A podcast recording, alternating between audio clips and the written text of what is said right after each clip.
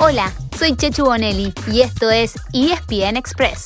De lunes a viernes, a primera hora, te traigo las noticias más importantes del deporte argentino y mundial para que arranques el día muy bien informado.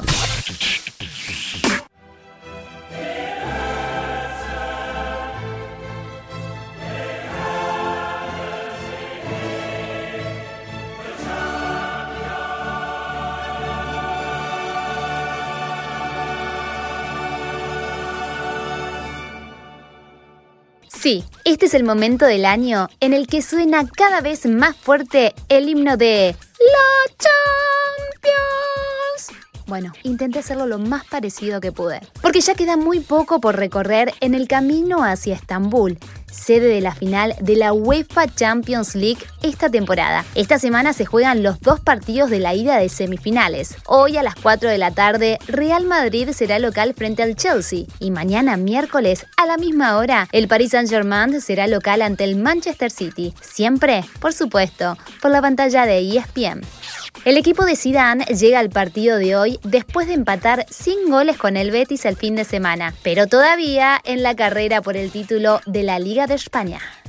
No, no vamos a elegir, nosotros estamos vivos en las dos competiciones y es lo que vamos a intentar hacer. Y recuerden que el jueves, también a las 4 de la tarde y por ESPN, será el turno de la Europa League, también con la ida de las semifinales. Tal como en la Champions, podría haber una final inglesa, en ese caso en Dansk, Polonia, ya que el Manchester United recibe a Roma y Arsenal visita al Villarreal. Cerramos el recorrido por el fútbol europeo contándoles que por la Serie A se completó la fecha 33. Con dos goles de Joaquín Correa, la Lazio derrotó 3 a 0 al Milan, que cayó del segundo al quinto lugar. Así el Inter le lleva 11 puntos al nuevo escolta, el Atalanta, y podría ser campeón el fin de semana. Y en nuestro país ayer terminó la fecha 11 de la Copa de la Liga Profesional con dos partidos. Tempranito, Aldo Civi, el tiburón, le ganó 2 a 0 como visitante a Platense, el calamar. Y más tarde Gimnasia derrotó a News. Durante la semana el foco estará puesto en las copas, con muchos partidos desde hoy y hasta el jueves.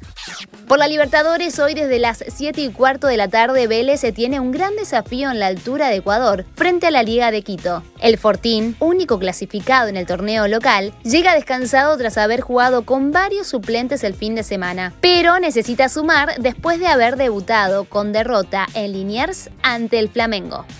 A las 9 y media de la noche, Boca será local ante el Santos brasileño. El plantel Geneise sigue con varias bajas por COVID-19, pero peor llega su rival, que cayó como local en el debut ante Barcelona de Ecuador. Además, su técnico, el argentino Ariel Holland, presentó la renuncia después de recibir amenazas tras una serie de malos resultados. Hace unos días, una de sus grandes figuras, el venezolano Jefferson Soteldo, anunció que se va del club al Toronto FC de la Major League Soccer.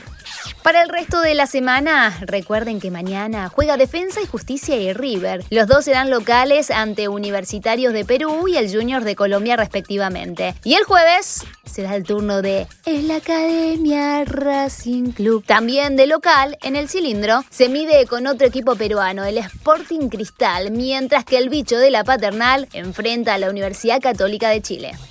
Por la Sudamericana, esta noche hay un solo equipo argentino en acción. Arsenal de local ante Ceará de Brasil. Mañana miércoles, Independiente también será local ante el Montevideo City Torque Uruguayo, mientras que Talleres visita en Colombia al Tolima y Central y San Lorenzo chocan en Rosario. El jueves, News recibe a Libertad de Paraguay y Lanús al poderoso gremio brasileño. Empezamos el repaso polideportivo por el tenis, ¿les parece? Donde en Múnich hubo dos victorias argentinas el lunes, las de Federico Coria y Guido Pela, que hace seis meses que no ganaban un torneo ATP. Ambos vuelven a jugar mañana. En Estoril hay un solo argentino, Juan Ignacio Londero, que debuta hoy a primera hora. Suerte para él. Para conocer cómo le fue, ya sabes, tenés que tan solo conectarte a espntennis.com. Y en la NBA anoche arrancó una semana intensa para los Denver Nuggets de Facu Campaso. Por suerte comenzó con victoria en casa sobre Memphis. Tiene por delante otros dos partidos en Denver, New Orleans el miércoles y el jueves frente a Toronto. Ah, y el sábado cierran la semana ante los Clippers en Los Ángeles. Por último, en el rugby, los jaguares sumaron su novena victoria con punto bonus en otros tantos partidos de la Superliga Americana. Derrotaron a Olimpia de Paraguay y el sábado completan la fase regular frente a Peñarol de Uruguay. Ya están clasificados a las semifinales, que se jugarán recién el sábado 8 de mayo, con la final programada para una semana después. Y así llegamos al final de nuestro episodio de hoy. Soy Chechu Bonelli y de lunes a viernes a primera hora te traigo las noticias deportivas más relevantes para que arranques el día muy bien informado. Te espero en el próximo ESPN Express.